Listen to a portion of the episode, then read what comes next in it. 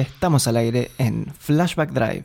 ¿Qué tal? Bienvenidos. Soy su host de siempre, Gonzalo. Este es el octavo episodio de este programa que yo llamo Flashback Drive, un espacio en el cual compartimos historias, anécdotas, recuerdos, de esas que merecen ser contadas y que no son tan fáciles de googlear, no son tan fáciles de encontrar por internet. Un breve comentario antes de arrancar con el discurso. Gracias por todo el apoyo que estoy recibiendo por este programa.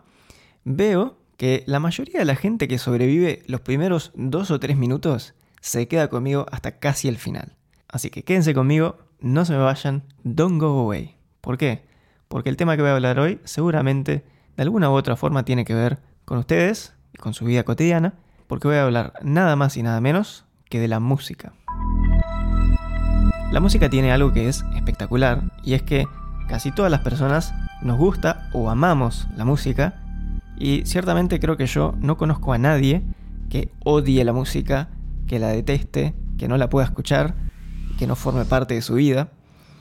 Otra cosa que no sé si lo han pensado, la música tiene un montón de cosas positivas, nos da un montón de energía, nos ayuda a levantarnos por la mañana, nos hace bailar, cosas muy buenas, energías muy positivas, nos hace sentir emociones, felices, tristes, lo que sea. Pero la música hace todo esto, hace todas estas cosas buenas, sin traer a la mesa cosas negativas, porque no genera adicción, no genera síndrome de abstinencia. No da resaca, Gonzalo. No produce enfermedades, si escuchar mucha música, por lo menos a niveles normales. Así que la música siempre es una fuente de energía buena sin traer nada o casi nada malo. En este capítulo de hoy vamos a hablar un poquito de opinión y les voy a contar algunas cosas que yo opino con respecto a escuchar música en discos de vinilo. ¿sí? Los famosos discos grandes, viejos, que se usan en tocadiscos. ¿sí?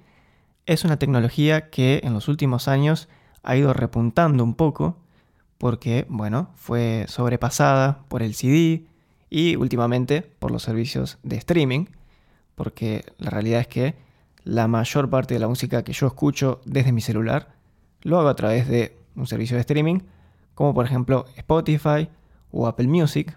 Entonces, eh, los medios físicos de distribución y de reproducción de música, como por ejemplo un disco de vinilo, eh, han ido cayendo en desuso, pero bueno, como dije, últimamente se están usando un poco más y les quiero contar un poco cómo es mi experiencia desde que empecé a escuchar música en discos de vinilo, que eso fue en la pandemia, así que en 2020 es cuando me compré mi primer disco de vinilo, me compré un tocadiscos y empecé con todo este mundo del audio y los discos de vinilo. Quizás compartiendo mis opiniones en este capítulo y contándoles un poco algunas cosas que yo sé que fui aprendiendo, eh, ustedes también pueden aprender conmigo. Y se interesen por una tecnología que a pesar de que no es altamente sofisticada, yo sí creo que es muy muy interesante y bueno, eh, les puede servir en la vida a ustedes, anda a saber. El disco de vinilo, si lo están viendo por YouTube, yo acá en la mesa tengo un disco de vinilo que es Music of the Spheres, que es un álbum de Coldplay, ¿sí? Lo voy a abrir para poder ver un disco de vinilo. Vamos a ver.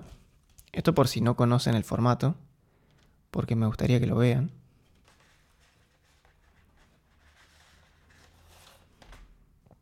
Esto que tengo acá en la mano es un disco de vinilo.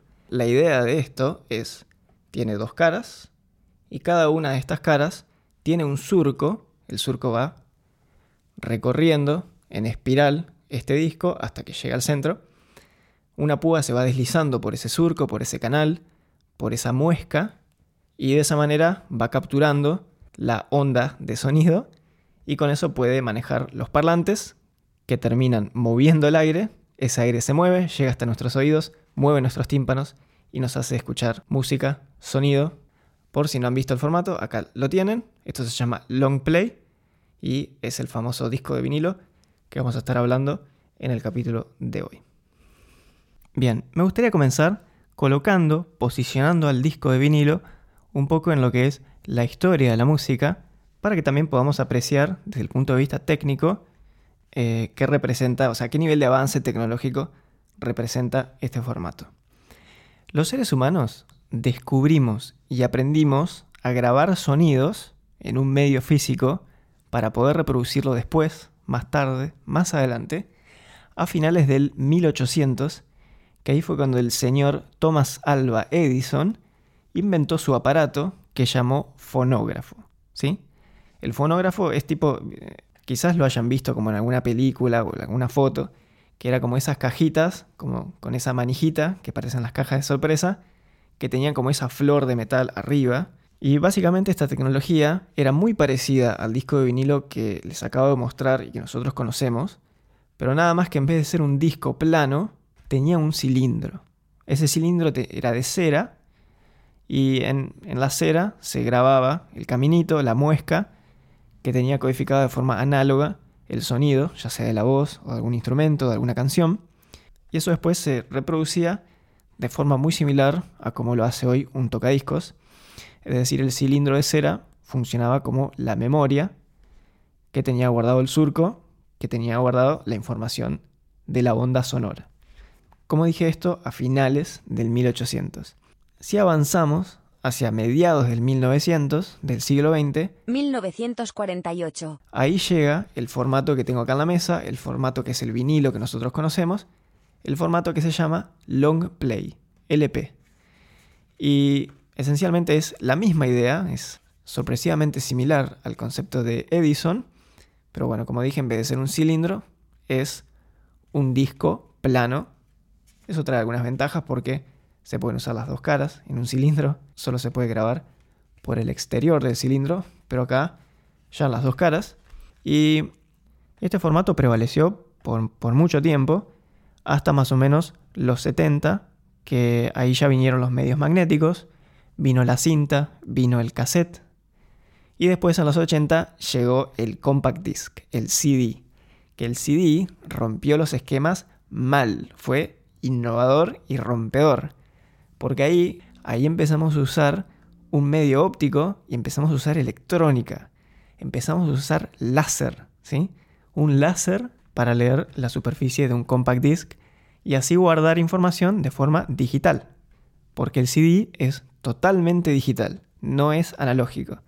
Es decir, que la onda de audio no es como un surco, no es como un caminito, son unos y ceros que están guardados en el compact disc se necesita la inteligencia de una computadora, se necesita hacer cálculos con lo que se lee en el CD para después poder generar la señal de audio que terminamos de escuchar. No quiero entrar en temas de cómo funciona técnicamente un compact disc, es interesantísimo, me parece un formato, es fascinante, estuvo tan adelantado a su época porque realmente es un audio de altísima, altísima fidelidad y bueno, es una tecnología que surgió en los 80 cuando las computadoras todavía estaban en pañales, estaban naciendo recién. Las computadoras me refiero para el hogar, las computadoras hogareñas. Y el CD estaba en las casas con una tecnología realmente sorprendente que, bueno, hizo que esté presente en los 80, en los 90 y principios de los 2000. ¿Por qué? Porque ahí ya llegó el MP3, las computadoras empezaron a ser capaces de guardar canciones porque bueno, las, memorias, los discos rígidos empezaron a ser cada vez más grandes y más accesibles. Entonces una computadora ya podía guardar las canciones adentro. No era necesario tener un CD, un medio físico externo en donde guardar la música. Y bueno, empezaron a llegar los MP3, llegó el iPod, llegó iTunes también. Eh, y ahí ya la música empezó a volverse muy digital y cada vez más alejada de la cotidianidad de un material.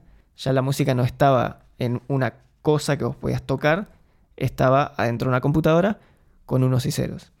Y bueno, ya creo que a partir de el 2010 en adelante eh, reinaron y siguen reinando los servicios de streaming.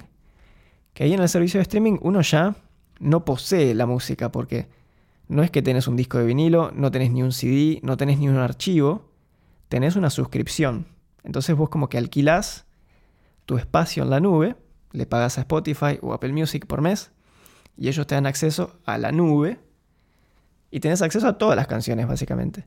Simplemente te descargas, entre comillas, o accedes a las canciones que necesitas, las escuchas en el momento y nada, después seguirás escuchando otra, pero hemos dejado de tocar archivos ni cosas como medios físicos.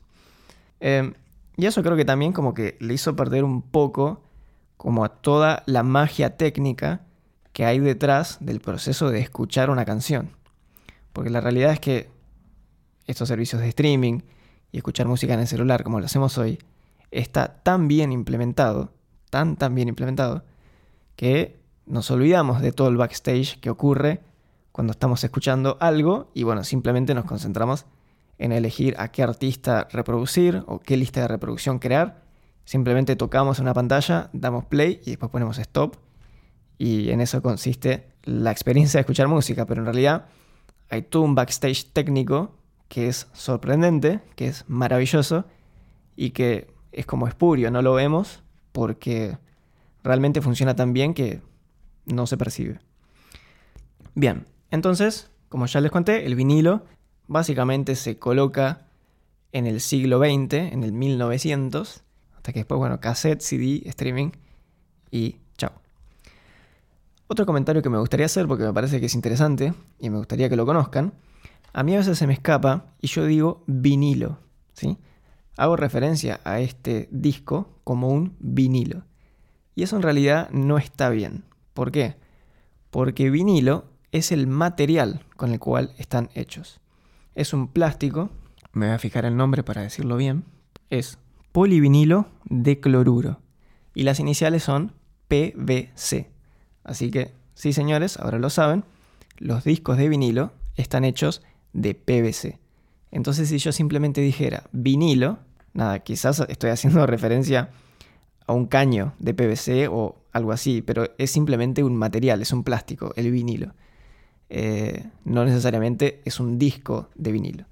La forma creo que más adecuada de decirle esto sería un long play, porque ese es el formato de, música. Así que ya lo saben, discos de vinilo, no vinilos. Igualmente seguramente se me escape en todo este capítulo y les diga vinilo a secas. Bueno, comenzando con esta como ronda de opinión, voy a empezar a tirar opiniones. La primera de todas tiene que ver con la calidad de sonido creo que está como relativamente instalado en la gente que el vinilo suena mejor. Y como una especie de estatus o de elitismo, que la gente que le gusta el audio se compra los discos de vinilo porque es más exclusivo y suena mejor y la mar en coche. Bueno, mi opinión es que eso es totalmente falso. No es cierto. No es cierto que un vinilo, que un disco de vinilo, suena mejor que su contraparte digital un vinilo no necesariamente suena mejor que un CD, no necesariamente suena mejor que una canción en Spotify. Es falso. La respuesta es para mí que se escucha distinto. No mejor ni peor, se escucha distinto. Y a ver, ¿por qué? Porque, a ver, la música que se crea hoy, los productores la piensan como para Spotify, uno ya piensa en digital hoy en día. Y la realidad es que la música se tiene que adaptar un poquito a la hora en la que se va a grabar en un vinilo. ¿Por qué? Porque el formato tiene sus restricciones técnicas y no es que le podés tirar cualquier tipo de música a esto y se la banca. No. Entonces, lo que se termina grabando en un vinilo es una mezcla, es una masterización que está adaptada especialmente para este formato. Entonces eso ya hace que por sí solo suene distinto porque el formato así lo requiere. Habiendo tenido una canción de Spotify y una canción en un vinilo lado a lado, les puedo decir que por lo general un disco de vinilo suena con más agudos, suena más brillante y con un poquito de menor presencia en los bajos. ¿Por qué? Porque el bajo es muy interesante, pero el bajo hace que, no sé si alguna vez vieron de cerca un parlante, y los bajos son la parte que más golpea en un tema, el pum, pum, pum, pum. Esa parte es el bajo, que lo sentís prácticamente en el cuerpo. Y el parlante en ese momento, la membrana, es cuando más se mueve hacia atrás y hacia adelante. Y como ese movimiento de esa membrana se guarda de forma análoga en la superficie de este disco, en el surco que les comenté, si la membrana del parlante, si el cono del parlante se mueve mucho, el surco acá en este material también se mueve mucho hacia los costados entonces termina ocupando mucho espacio en el disco. Ocupa mucho real estate de vinilo. Entonces si pones muchos bajos, realmente te empezás a quedar sin minutos en, en tu disco. Yo creo que un vinilo aproximadamente debe guardar... Bien, acá estoy leyendo que entra más o menos 20 y 25 minutos de música por cara. Así que bueno, más o menos entre 40 y 50 minutos. Entonces, bueno, eso hace que el vinilo tenga su propia característica de sonido, su propia firma de sonido, y a algunas personas le puede gustar más o le puede gustar menos. Ahí es un tema más personal. Desde el punto de vista estrictamente técnico, sí, los agudos suenan espectacular, suenan muy bien, pero también este formato tiene claros problemas y claras desventajas cuando uno lo compara incluso con cinta o con un CD u otras grabaciones digitales. Por ejemplo, una de ellas es los momentos de mucho silencio en una canción. No sé si alguna vez escucharon la fritura que tiene un disco vinilo, el que es del, del desliz de la púa en el disco y del polvo o la suciedad que puede haber en la superficie del disco y que el tocadiscos termina captando. En ese sentido el vinilo no es muy bueno, no, no tiene buenos silencios. Y en una grabación digital uno puede lograr un silencio perfecto. Y otro tema también que es interesante del disco de vinilo Normalmente el audio se escucha con dos parlantes, en estéreo. Casi siempre lo escuchamos con dos parlantes. Y si habrán visto alguna vez un tocadiscos, el tocadiscos tiene solamente una púa. Una sola púa. Y con esa única púa captura el audio para los dos parlantes. Y el sistema no es totalmente perfecto. Y las dos señales que están guardadas en el surco se mezclan un poquitito. Así que eh, la separación estéreo es decir, la, aislación de las dos señales de audio, en un vinilo tampoco es, es perfecta, no es muy buena. En una grabación digital, de nuevo, uno tiene audio para un parlante y audio para el otro parlante. Está totalmente separada la información y nunca hay interferencia entre las dos. Esa es otra desventaja que tiene el disco de vinilo. Sí les puedo decir que, a ver, yo el, el disco de vinilo no es contemporáneo a la época en la que yo nací y crecí, porque yo soy más de los 90, principios de los 2000, y ahí ya el, disco de vinilo ya estaba en decadencia totalmente. Eh, pero a mí me sorprendió muchísimo la calidad de audio que puede tener esto. Es realmente es espectacular. Si el vinilo está bien masterizado y si está todo, si está limpio y cuando es nuevo, porque también, bueno, por supuesto, este disco que ustedes ven acá, el mío de Coldplay, es nuevo, así que está en perfectas condiciones. Pero bueno, ya con el tiempo también se empiezan a rayar, el disco se empieza a doblar también, y todo eso afecta en las características de sonido que tiene, que tiene el disco, porque, insisto, es un sistema analógico, entonces es muy susceptible a cualquier cambio, cualquier deformación en el material, cualquier partícula de polvo, grasa, lo que sea, eh, todo va a terminar afectando cómo suena. Para mí, y bueno, volviendo a el tema de la calidad, para mí los discos de vinilo se escuchan muy muy bien. Como dije, no, no puedo creer lo bien que suenan, considerando que es plástico que está haciendo ruido, literalmente. Sepan entonces que no se trata de mejor ni peor, se trata de un sonido distinto. Bueno, y también a veces he escuchado como gente que desconfía de la capacidad de una computadora de reproducir un sonido. Eh, sepan que desde el punto de vista de la información, netamente hablando, una computadora puede guardar sonido con una fidelidad que es tan tan buena para que un ser humano no distinga la diferencia.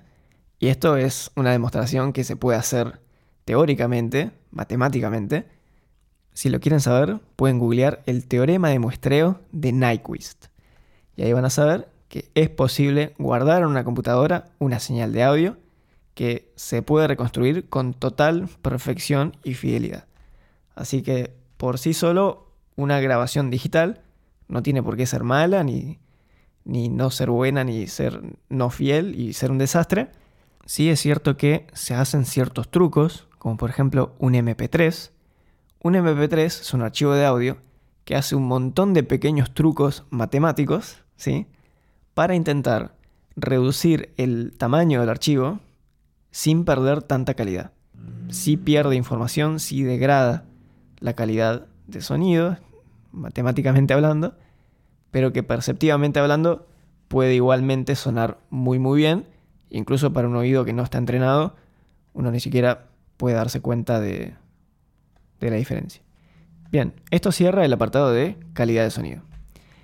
Lo segundo que quiero comentar tiene que ver con el ritual de sentarse a escuchar música, el disco de vinilo como un ritual.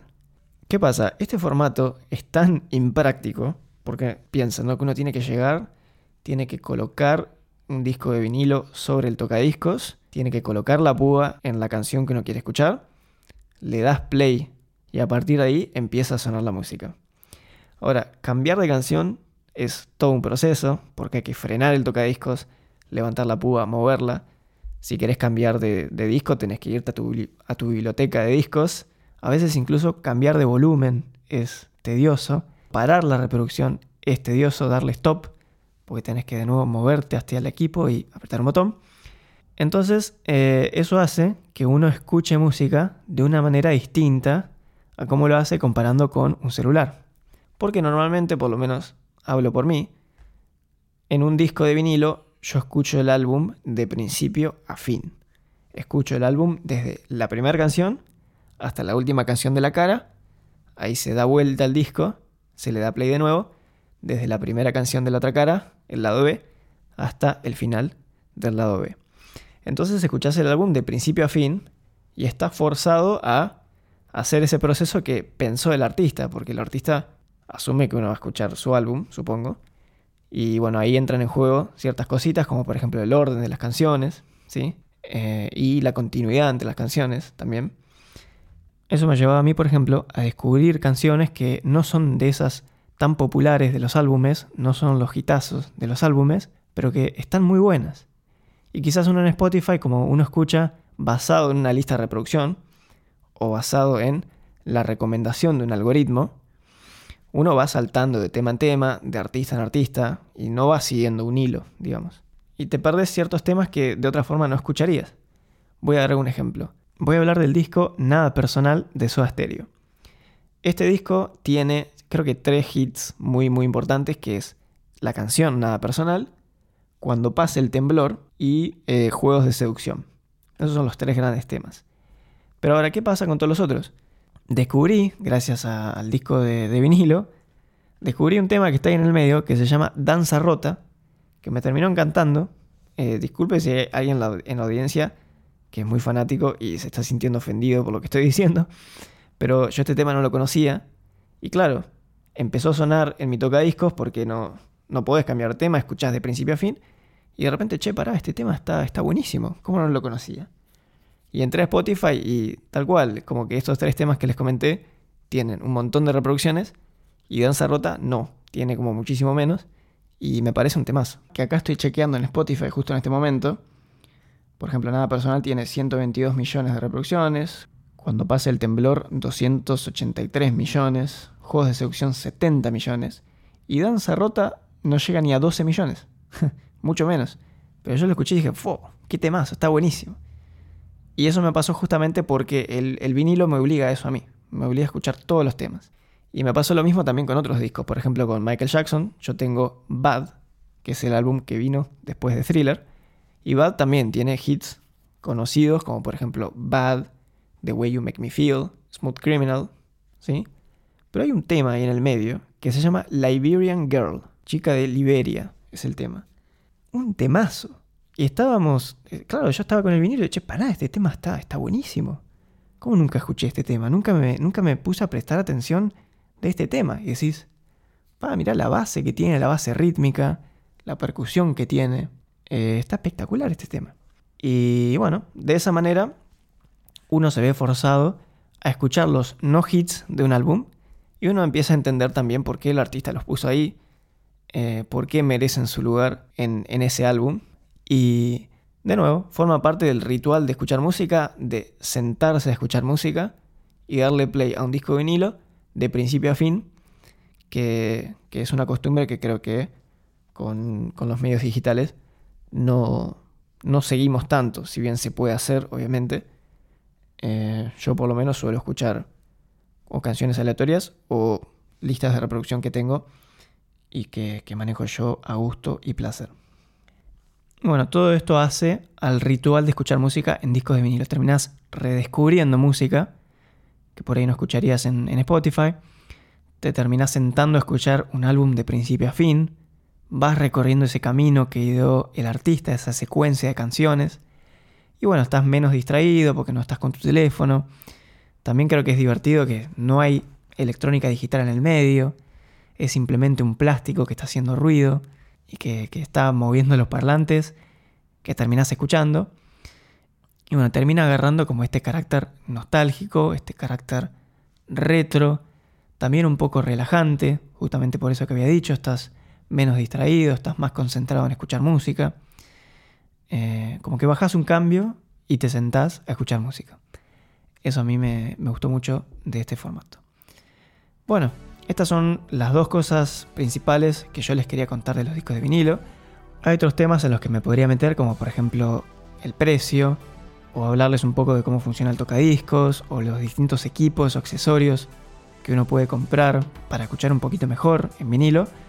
Pero para dejar este, este episodio un poco más corto, voy a parar acá y voy a quedar con estas dos opiniones mías en lo que respecta a la calidad de audio y el ritual de escuchar música en discos de vinilo.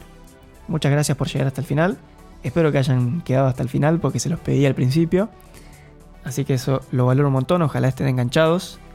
Y bueno, no, no tengo mucho más que agregar. Gracias por el apoyo y nos vemos en el próximo capítulo de Flashback Drive.